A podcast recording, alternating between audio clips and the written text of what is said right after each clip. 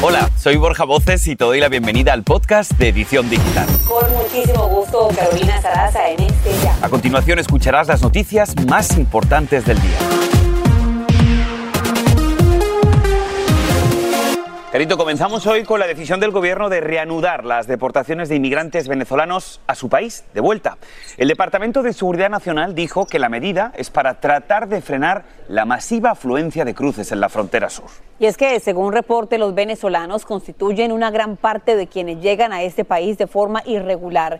Y para que nos cuente más de este tema realmente tan preocupante, nos conectamos con Blas Núñez Neto, subsecretario de Seguridad Nacional de Estados Unidos un cambio grande de política. Cuéntenos qué venezolanos ahora serían deportables y el mensaje que ustedes le mandan a una persona que esté a punto de cruzar la frontera de forma irregular. ¿Cuál es? Eh, lo que se anunció ayer fue es que eh, vamos a restablecer vuelos directos de repatriación de los Estados Unidos a Venezuela para venezolanos que cruzan nuestra frontera de manera ilegal después del 31 de julio. A, todos los venezolanos que están considerando cruzar de manera ilegal, eh, les seguimos insistiendo que eh, no pongan sus vidas en, las manos del crimen organizado, no eh, traten de cruzar la jungla del Darién, que es extremadamente peligrosa, utilicen los canales legales que hemos establecido específicamente para ciudadanos venezolanos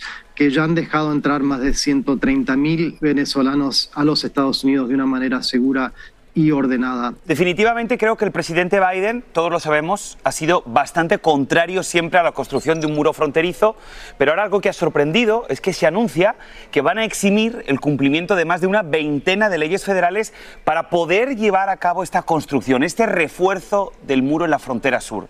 Me gustaría preguntarle, su secretario, ¿por qué este cambio de política de la actual administración? Bueno, es muy importante clarificar que esto no es un cambio de política. Eh, estos fondos son fondos eh, que apropiaron el Congreso y eh, estamos obligando a, obligados a cumplir eh, con eh, la construcción porque el Congreso no reprogramó estos fondos como les hemos pedido varias veces que lo hagan. Pero también es importante clarificar que lo que se va a construir no van a ser muros, no van a ser objetos fijos en la frontera, van a ser barreras que se pueden mover. Y nuevamente es parte de una estrategia que tenemos que incluye infraestructura en la frontera, pero también tecnología y personal. Una vez más surge la preocupación de muchos de los de las redadas migratorias. ¿Debería estar la gente en este momento preocupada tal vez con esta gran ola de migrantes que se vean una vez más redadas en Estados Unidos? Bueno, lo, que hemos dicho muy consistentemente, eh, y lo dijo nuestro secretario ayer, es que somos una, un país de inmigrantes, pero también somos un país de leyes. Y le agradecemos que esté en la edición digital, que tome el tiempo de explicarnos paso a paso lo que está pasando con nuestra comunidad hispana, que siempre estamos llenos de preguntas. Blas Núñez Neto, su secretario de Seguridad Nacional de Estados Unidos, muchísimas gracias. Y es que este tema es tendencia en este momento en todo el país. Hemos invitado aquí a la edición digital al abogado de inmigración Ángel Leal. Amigo de la casa, abogado Leal, gracias por estar con nosotros una vez más aquí en la edición digital. Vamos a ver, ya hemos escuchado al subsecretario de Defensa Nacional. Estamos hablando, atención señores y señores, que dice que ya ha confirmado que los primeros integrantes de ese primer vuelo de deportación ya está asignado. ¿Cómo van a buscar a esos venezolanos que están en la lista para poder deportarlos? Son venezolanos con órdenes finales de deportación. Yo creo que el primer vuelo va a ser personas que están presas por antecedentes penales, que le van a poner el hold de ICE y los van a deportar. Es, el primer grupo de deportaciones. Le preguntábamos a él acerca de las redadas, porque es un tema que realmente siempre preocupa cuando se habla de deportaciones, de muros, siempre surge ese fantasma de las redadas. Y le pregunto eso por lo siguiente. Ejemplo, están buscando a Pedro Ramírez, un venezolano que tiene una orden de deportación, pero él vive en la casa con el primo, el hijo, la hija, la esposa, que son indocumentados. ¿Se llevarían a toda la gente indocumentada de la misma casa? Pudiera ser, pueden procesar a todo el mundo, pero ojo, no tienen que abrir la puerta, mantén calma, tienen derechos, pueden pedir ver la orden de entrar a su casa firmada por un juez, pida que se lo demuestre por la ventana o por debajo de la puerta, no tienen que abrir la puerta. Si entran forzosamente, mantén la calma, no resistas, no digan mentira, invoque el derecho a silencio, no firmes nada sin consultar con su abogado. Y a mí me gustaría preguntarle, esto es importantísimo lo que acaba de decir el abogado Leal, porque son los derechos de todo ser humano que está aquí en los Estados Unidos. Así que ya hemos escuchado al abogado Leal. Ahora, me gustaría preguntarle, ¿usted está viendo un cambio de estrategia en la administración Biden? Por muchas cosas. Lo primero, por las deportaciones. También por esa construcción o ese refuerzo, llaman ellos, del muro en la frontera sur. ¿Qué está pasando en la administración? Están reaccionando a los cambios que existen mensualmente con el flujo migratorio en la frontera sur. No es una estrategia que está elaborada para un, largo plazo para controlar y organizar el sistema migratorio. Están reaccionando a los números del mes pasado, que eran 200.000 encuentros en la frontera sur, 50.000 venezolanos. Me habla usted que son aproximadamente 7 millones de venezolanos que están fuera de su país, muchos de ellos seguramente aquí en Estados Unidos. Así que seguiremos conversando con ustedes más adelante a través de Facebook. Claro que sí, abogado. Muchísimas gracias por estar con nosotros. Un placer.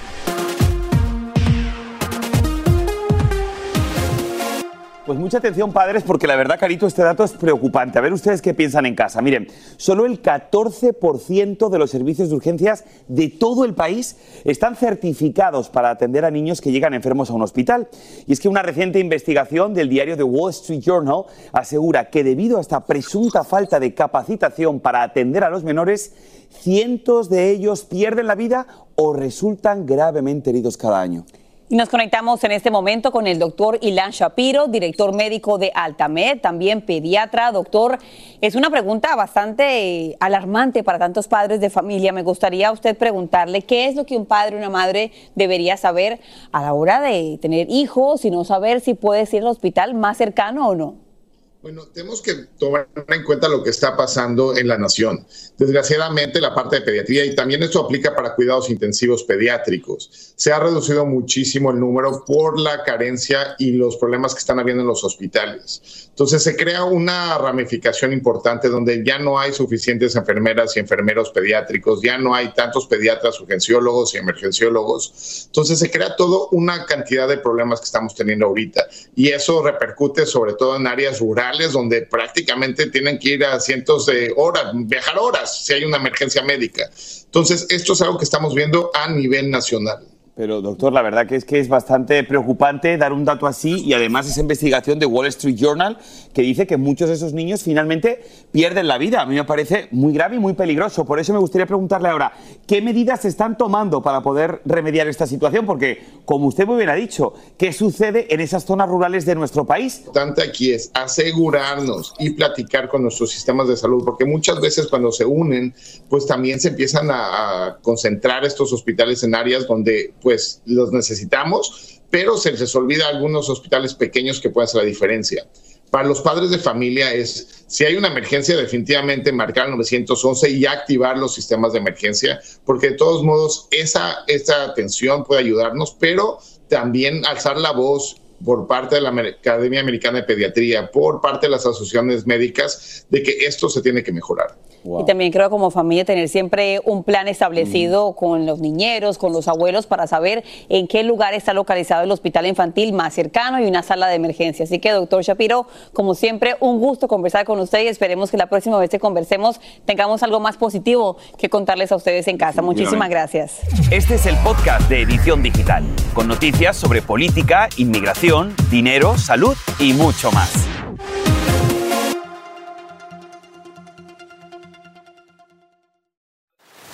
Y ahora regresamos con el podcast de Edición Digital con las principales noticias del día. Vamos a cambiar de tema y vamos a hablar temas de salud que nos afectan a todos. Y comenzamos con esto. Y es que la empresa Biomic Science está retirando del mercado tres aerosoles nasales después de que pruebas de la FDA detectaran varios tipos de contaminación microbiana. En un comunicado, la compañía está explicando que las personas sometidas recientemente a cirugías nasales que usan esos productos, ojo, podrían tener efectos adversos graves o potencialmente mortales. El aviso de retirada es para, preste mucha atención, Ion Biome Sinus, Ion Sinus Support y Restore Sinus Spray. Espero haberlo dicho bien. Bueno, ahí están en pantalla por si hay alguna duda. Y cambiando de tema, ir al salón para tener las uñas arregladas, un famoso manicure, podría convertirse en un riesgo para tu salud. Dermatólogos advierten que la exposición de 20 minutos consecutivos a esa famosa secadora de uñas con esmalte gel podría causar daños a tu ADN y mutaciones en las células por los rayos ultravioleta o radiaciones y como consecuencia, Borja, producir el desarrollo de cáncer de piel. Eso según dice la Agencia Internacional de Investigación de Cáncer. Y es de verdad preocupante porque yo creo que más de una persona, y me incluyo, vamos a hacernos las uñas con frecuencia. A ver, yo creo que sería un tema muy recurrente para preguntárselo a nuestro doctor. Casualmente, nosotros lo tenemos aquí, ¿no? Bueno, es que hoy, hoy, hoy toca ir al médico, Borja. Hoy ir es miércoles de cita con doctor Juan y también tenemos más temas. Y es que ante un aumento en los casos de enfermedad de transmisión sexual, los CDC están considerando recomendar un antibiótico. Esto después de que la persona tenga relaciones íntimas con alguien más y sin protección. El organismo sanitario dice que estarían considerando un antibiótico llamado doxicilina que podría evitar en un 40% los casos. Y como bien estamos hablando, hoy es miércoles de cita con el doctor Juan Rivera y por supuesto vamos a hablar de este y otros temas que nos afectan a la salud, pero antes, por supuesto, como aquí somos extremadamente educados, vamos a dar la bienvenida a nuestro doctor. Doctor Juan Rivera, bienvenido. Hola, ¿cómo están? Muchos temas Pues para a él. ver, muchos temas. Primero vamos a empezar con este porque creo que es importantísimo teniendo en cuenta la cantidad de, el aumento, mejor dicho, de pacientes que van a las consultas de los médicos con enfermedades de transmisión sexual. La pregunta es, con esta pastilla, entonces estamos tratando de no tener tantas posibilidades de contagiarnos, efectos adversos, precio, háblame de Eh, todo un poquito. bueno, yo creo que lo primero que tenemos que entender es cuáles son esas enfermedades de transmisión sexual que pretenden disminuir el riesgo con este antibiótico que es doxiciclina, que sería una dosis de 200 miligramos en esas 72 horas después de tener relaciones sexuales sin protección. Estamos hablando de tres, es clamidia, es eh, gonorrea y sífilis. No estamos hablando de VIH, no estamos hablando de herpes, son esas tres. Y un estudio eh, demuestra que el uso de doxiciclina en ese periodo de tiempo, de esas 72 horas, puede disminuir el riesgo de estas enfermedades por transmisión sexual un 40%. Es un antibiótico que no es nada de costoso. Y, perdón, efectos adversos. El- la doxiciclina es bien tolerada. Hay personas que pueden, siempre que toman un antibiótico, te puede caer un poco mal al estómago. Con la doxiciclina tienen que también tener un poco de cuidado con exposición al sol, porque puede tener como un sarpullido por el sol, pero es una dosis. No la estás tomando por 10 días o 14 días. Bueno, y sería, yo creo que el cambio para muchísimas personas. Y también hablando de más salud, doctor, el tema de las uñas, lo conversamos hace unas semanas cuando recién salió un reporte que hablaba del peligro de las uñas de manicure con gel. ¿Qué recomendación le tiene a usted a tantas mujeres, hombres que van al salón y dicen, bueno, mejor dejar de ir? En, en términos de recomendaciones de belleza, eso se- te, te lo dejo a ti, ¿no? Eh, porque yo nunca me he hecho uno en mi vida, entonces... Debería, Pero nunca. ojo, que esto, esto es con gel, no es el manicure regular. Nunca con me lo he gel. hecho, no sé. No, Este no, de no tengo uñas, tiempo doctor. para estar ahí. ¿Cuánto ojo, tiempo es eso? hombre- yo Una soy un hombre y lo reconozco, yo lo hice para no morderme las uñas. Me las puse, dejé las uñas, o sea, te las ponen muy, muy chiquititas, muy finitas Sí. como las mías, pero dejé para no morderme, porque, claro, me, me mordía las uñas y... no más bien. Pues, hombre, no necesitas funcionaba porque ya no me lo tratamiento- hago. Necesitas tratamiento de ansiedad si te están Pero mordiendo bueno, las se uñas. nos acaba el tiempo, doctor. Recomendación médica, o sea, ¿cree usted que realmente... Busquen otras, busquen otras alternativas. eh, pueden utilizar bloqueador solar en esa área antes de Oh, eh, wow. someterse al tratamiento. Pueden utilizar un guante y entonces abrirlo ¿no? en, el, en esa parte donde te van a hacer las uñas para evitar exposición a otras Ah, áreas buena, de la piel. Eh, así que hay supuestamente también otras luces que es con LED, que supuestamente no tienen tantos rayos ultravioletas. Aquí el problema es los rayos ultravioletas que con mucha exposición causan cambios en tu ADN, mutaciones que te llevan a cáncer de la piel. Bueno, y yo le preguntaría a usted, y para no morderme las uñas, para mi ansiedad, ¿qué me recomienda, doctor? Ajo. Pero eso ya será personal. doctor Juan, como siempre, los miércoles es un gusto recibirte. Gracias, Gracias. Doc. Gracias. Cambiamos totalmente de tema porque escuche esto. Una invasión de chinches está afectando varias ciudades del mundo como Francia, España y ciudades en México también. Pero ¿cómo podemos evitarlo? Yo te explico.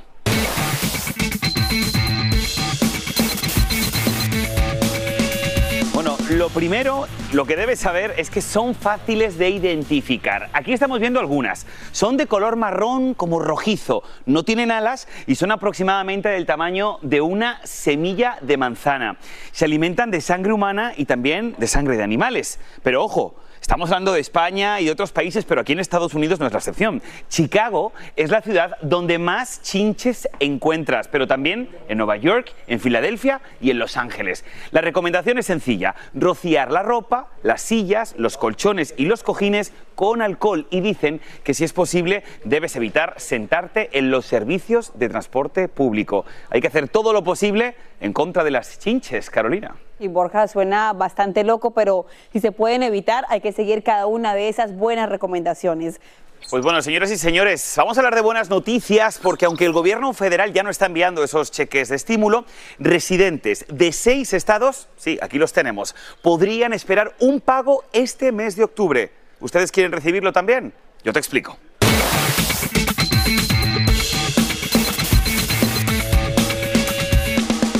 Vayamos directamente con la información que yo sé que en casa están atentos. Por ejemplo, en el estado de California, quienes declararon el 2020 antes del 15 de octubre del 2021 recibirían un reembolso si ganaron menos de 250 mil dólares o las parejas que ganaron menos de 500 mil dólares anuales en 2022.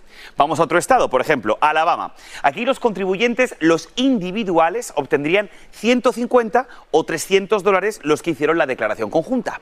Vamos a otro estado, Colorado. Allí los contribuyentes recibirían cheques aproximadamente entre 750 y 1.044 dólares dependiendo si presentaron una solicitud a la propiedad antes del 10 de septiembre. Como vemos, todo está en fechas, así que hay que checar. Por ejemplo, y cerramos con este, en Georgia serán cheques entre 250 y 500 dólares, dependiendo de los ingresos que se hayan reportado entre el año 2021 y 2022. Pero quizá, Carito, es un dinerito que no nos esperábamos y que tal y como está la vida, pues nos viene muy bien, ¿o no? ¿Qué piensas tú?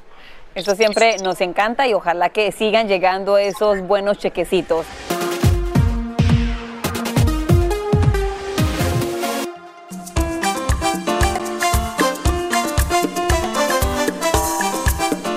La edición digital todos los días celebramos el mes de la herencia hispana y justamente queremos que conozcan muy bien a una madre e hija, dos migrantes mexicanas que consiguieron que sus dulces sueños pudieran abrir una chocolatería en Texas. Motivadas por su gran visión, pasión y deseos de progresar, llegaron incluso hasta la Casa Blanca para ser reconocidas como un orgullo hispano. Pero el camino no fue nada fácil como nos van a contar. ¿Por qué? Porque se unen en este viernes a la edición digital la mamá Andrea y su hija Cindy Pedraza. Muy buenas tardes, chicas, bienvenidas. Gracias familia, ¿cómo estáis? Muy bien, gracias. Bueno, como decimos, ahora estamos contando su historia de éxito, pero sin duda es una historia también de superación, porque como he dicho, el camino no fue fácil. ¿Cómo consiguieron abrir esa chocolatería? Bueno, pues muchas gracias por tenernos aquí esta mañana, eh, muy, muy agradecidas. Y um, esto empezó en el 2009, uh, cuando las dos estábamos desempleadas y ella me apoya en que, bueno, tú tienes un sueño, tú ya tienes una idea, este, ¿por qué no hacemos lo que tú quieres hacer? Ahora la pregunta era, ¿con qué dinero? Pero eso no fue lo que nos detuvo. Encontramos un espacio que era acorde a nuestro presupuesto y ahí empezamos con muy poco equipo y nada más las dos. Yo haciendo chocolate y ¿Y hasta dónde han llegado? Me gustaría preguntarles la primera vez que ustedes reciben esa invitación para ir nada más y nada menos que a la Casa Blanca en dos ocasiones. ¿Cómo fue para ustedes llegar a ese lugar, a nada más y nada menos que a la mansión presidencial? Sí, dos veces fuimos a la mansión presidencial. Pues estaba yo en este mismo espacio donde estoy en este momento cuando viene mi hija con una carta en la mano y me dice, ¿me crees si te digo que te están invitando a la Casa Blanca? y le digo, oye, no, tu mamá se le ocurren muchas cosas, pero esta no se le había ocurrido y no para nada. Fue un, uh, una, un sentimiento muy bonito, un sentimiento muy bonito porque salir de, de, mi pueblo, jovencita, recién casada y hacer una vida acá y un día llegar a la Casa Blanca con una enorme caja de chocolate, pues eso fue como el círculo completo, como el poder este, decir, ya tengo, uh, tengo algo tangible, algo visible. Increíble. Uh, que el chocolate me ha dado. Yo lo llamo los caminos del chocolate. Pues Andrea, qué bonito eso, los caminos del chocolate, qué ricos, qué dulces. Andrea, Cindy, nos queda poco tiempo, pero cuéntenos por qué sus chocolates son tan especiales. Yo creo que el ingrediente de estar la madre y la hija ahí tan familiar, yo creo que eso influye, ¿no? Sí, I think lo más especial también es que lo hace ella con todo corazón. Él le encanta la historia del chocolate, comparte la compasión y la pasión y el amor del chocolate con toda la gente y la historia. Am, y, y es la comunidad que hemos crecido también aquí con esta casita que tenemos aquí en Oak Cliff. So, eh, no es nomás chocolate, es la historia, la persona Sí. eh, em, y, y la familia que hemos crecido aquí y no, no, no nomás la familia de nosotros, la familia de chocolate alrededor de nosotros. Qué lindo. So, no es nomás el chocolate. Pues bueno, Andrea, luego- Cindy, claro, cuéntenos. Me gusta agregar que ha sido mucho trabajo, mucho esfuerzo, mucho estudio, porque lo que no sabes, pues hay que aprenderlo. y hay que Correcto. estudiar, hay que leer, Y con este documentarse. bello mensaje nos quedamos. Andrea, Cindy, ya han ido ustedes a la Casa Blanca, que es más grandes ligas, pero también quedan invitados aquí a la Casa de la Edición Digital cuando quieran volver. Muchísimas gracias. Un abrazo, familia, qué rico trabajar junto con la familia, qué maravilla. Y bueno, aunque suene bastante raro, es un proyecto real. Astronautas estarán viajando a la Luna con trajes diseñados por nada más y nada menos que la conocida marca Prada. La casa italiana ayudará con el diseño de los trajes espaciales a la compañía Axiom Space, que los usarán en la próxima misión de la NASA. Y así termina el episodio de hoy del podcast de Edición Digital. Síguenos en las redes sociales de Noticiero Univisión Edición Digital y déjanos tus comentarios. Como siempre, muchas gracias por escucharnos.